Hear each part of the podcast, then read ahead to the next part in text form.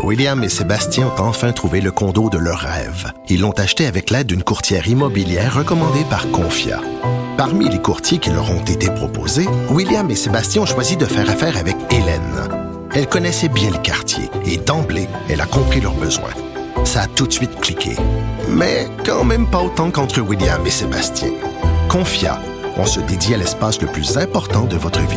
Confia fait partie d'Espace Proprio, une initiative de Desjardins. Il explique et démystifie l'économie. Pierre-Olivier Zappa, à vos affaires. Et bonjour Pierre-Olivier. Salut Mario. Alors, euh, tu nous parles aujourd'hui de cette grève euh, dans l'industrie de la construction. Bon, on avait dit que ça pouvait être déclenché à partir de demain. Là, on semble plus craindre, il n'y a pas d'avis pour demain, mais on craint vraiment pour la semaine prochaine.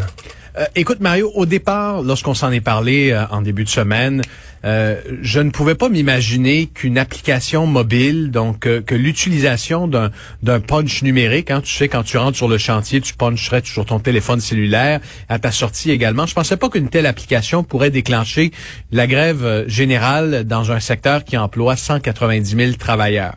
Mais je me suis entretenu plutôt avec une source bien placée au gouvernement Legault qui me disait, nous, on se prépare à ce scénario et, la menace est bien réelle. Eux pensent, du moins pour l'instant, qu'il y aura bel et bien un débrayage à compter de la semaine prochaine dans l'industrie de la construction.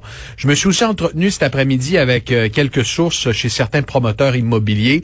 Là, le son de cloche semble plus différent. On y voit davantage euh, une tactique syndicale euh, pour faire avancer les négociations dans le sens des syndicats. Bref, on verra si un débrayage sera déclenché. Mais pour vous rappeler le, le, cœur du litige, on parle pas des salaires, on parle pas des conditions de travail, on parle essentiellement de l'utilisation d'une application qui s'appelle Mobile Punch.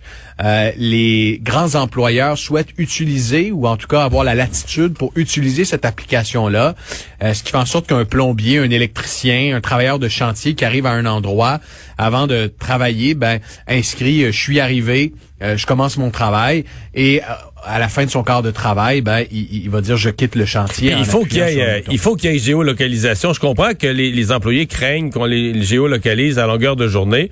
L'employeur et le propriétaire de l'application disent ce n'est pas le cas. Mais au moment où, au moment où on punch, au moment précis où on punch, on comprend que géographiquement, il faut être au chantier. Là. Le type peut pas, il sort de la douche, il sort de la douche, il, s'est levé une heure en retard, puis là, il, il, sort de la douche, il punch comme s'il était rendu au chantier alors qu'il n'y est pas du tout. Euh, c'est trop facile, là.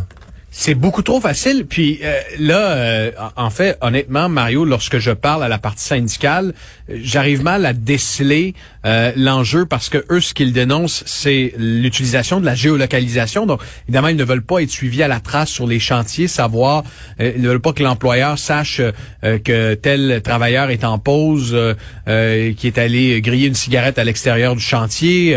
Alors, ils veulent pas être suivis à la trace. Mais ce que ce que disent les employeurs, c'est écoutez, nous le seul élément de géolocalisation, c'est qu'on sait à quel endroit vous allez puncher en arrivant et à quel endroit vous allez puncher en quittant le chantier. Alors, j'essaie de comprendre cette logique-là, Mario. Il y a deux pistes, euh, il y a deux hypothèses à l'heure actuelle. La première, c'est qu'il y a un syndicat de la construction qui est en train de développer sa propre application. Donc, est-ce que est-ce que les syndicats de la construction, est-ce que l'alliance syndicale veut faire la promotion de cette application qui est développée qui est développée par un syndicat pour éviter que ce soit euh, Mobile Punch, l'application que souhaitent utiliser les, les contracteurs qui soient déployés sur les chantiers. Première hypothèse, je la validerai ce soir à l'émission parce qu'on reçoit euh, on reçoit notamment les, des représentants des deux parties. Euh, la deuxième hypothèse, est-ce que on veut utiliser ce prétexte pour obtenir des concessions, d'autres concessions sur le plan de la mobilité de la main d'œuvre entre autres? Euh, ça fait partie également des scénarios. Mais il faut rappeler qu'une grève dans la construction, euh, au moment où on assiste à une hyperinflation, le prix des matériaux est assez élevé. À un moment où on manque de logement, une pénurie, on manque de logement. Euh, il y a 60 000 chantiers qui vont démarrer cette année au Québec en construction neuve, en rénovation, en infrastructure publique. Donc, de déclencher cette grève euh, au début de la saison estivale, ce serait potentiellement catastrophique. On parle de perte de millions et de millions de dollars. Pierre-Olivier, je faisais remarquer à mes téléspectateurs ce matin à LCN que en 2013, grève, loi spéciale, gouvernement marois, les syndiqués disaient c'était écœurant le PQ, t'as dit euh, 2017, printemps 2017, grève, loi spéciale. Cette fois-là, c'est le Parti libéral. Les syndicats disaient c'était écœurant le Parti libéral. Puis là, euh, si on arrive, c'est pas encore fait, mais printemps 2021, quatre ans plus tard, grève. Puis là, ça va être la CAQ, loi spéciale. Puis on va dire, le gouvernement de la CAQ. Là. Mais tu sais, à un moment donné, c'est tu dis, là, on change de parti, c'est jamais le même gouvernement, mais on arrive à... sais, on arrive toujours au même problème, au même cul-de-sac. On va finir par penser que c'est pas le, pas le parti au pouvoir qui a un problème plus profond, là. Ben, et, puis surtout que là, Mario, honnêtement, on parle de l'utilisation d'une application. Est-ce qu'il n'y a pas un moyen de trouver un terrain d'entente au lieu de, de, de, de débrayer en raison de l'utilisation d'une plateforme numérique? Surtout que tout semble indiquer qu'on respecte les volontés du syndicat en n'utilisant pas la géolocalisation pendant tout leur corps de travail. espérons que ça se règle, mais en tout cas, ce qui m'a un peu inquiété aujourd'hui, c'est en parlant avec une, source gouvernementale qui m'a dit, nous, on se prépare au scénario de la grève, et il n'est pas exclu, évidemment, comme tu en fais mention, qu'une loi spéciale ne soit utilisée pour éviter la catastrophe. Pierre-Olivier, on a beaucoup parlé du, euh, du prix du bois, mais qui est en baisse. Mais euh, quand est-ce qu'on verra les prix baisser à la quincaillerie? Ça, c'est une autre question. Restons dans le domaine de la construction, parce qu'évidemment qu'on vous a beaucoup parlé du prix du, du bois ces, ces, derniers mois.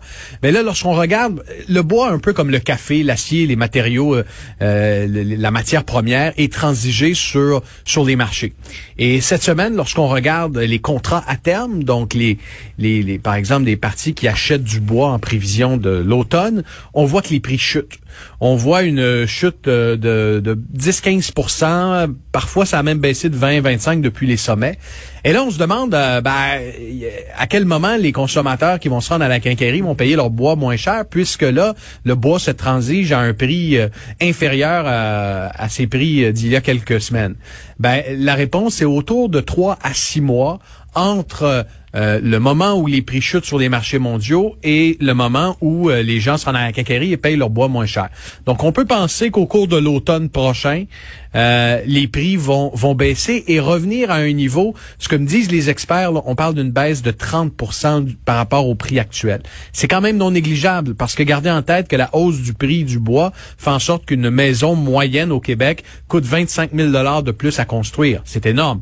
Alors si on retranche 30% euh, sur euh, sur ce prix, ben ça peut ça, ça, peut représenter des économies non négligeables. Mais pour ça, malheureusement, faudra attendre que l'été passe parce que l'inventaire qui en ce moment se transige à un prix réduit, c'est l'inventaire qu'on va retrouver euh, dans les quincailleries, les cours à bois au cours de l'automne, possiblement également le début de, de 2022. Et conseil, si des gens pensent à se faire bâtir cet été et qu'ils ont l'option de repousser cette date-là, non seulement vous allez avoir des économies, mais également beaucoup plus de prévisibilité, parce qu'en ce moment, l'approvisionnement en bois est, demeure soumis à un marché qui est extrêmement volatile. Je vous donne un, exemple en, en, terminant, un panneau euh, d'OSB, donc de copeaux de bois, euh, épaisseur 5,8, 4 par 8. En ce moment, vous allez le retrouver à la quincaillerie autour de 70 dollars. Son prix normal est autour de 30 dollars. Alors, ça risque de, baisser euh, de façon considérable, mais pas avant l'automne prochain. Alors, pour ceux également qui prévoyaient investir, parce que je lisais un article hier dans le Financial Post, le party semble terminé pour ceux qui veulent miser sur la hausse du bois euh, sur les marchés boursiers. Fallait le faire. Le party est toujours, quand c'est rendu gros, gros, gros dans les nouvelles, puis tout le monde en parle, c'est la fin du, ça c'est le last call. si tu veux faire de l'argent en investissant dans quelque chose, faut que tu sois celui qui, fallait que tu sois celui qui à l'automne passé ou au fait dise, hum, d'après moi le prix du bois va partir. Mais une fois que tout le monde en discute, c'est que quelqu'un, Mario, qui a investi, euh, par exemple, qui a acheté des... Il s'est dit, moi, je vais me faire construire l'an prochain.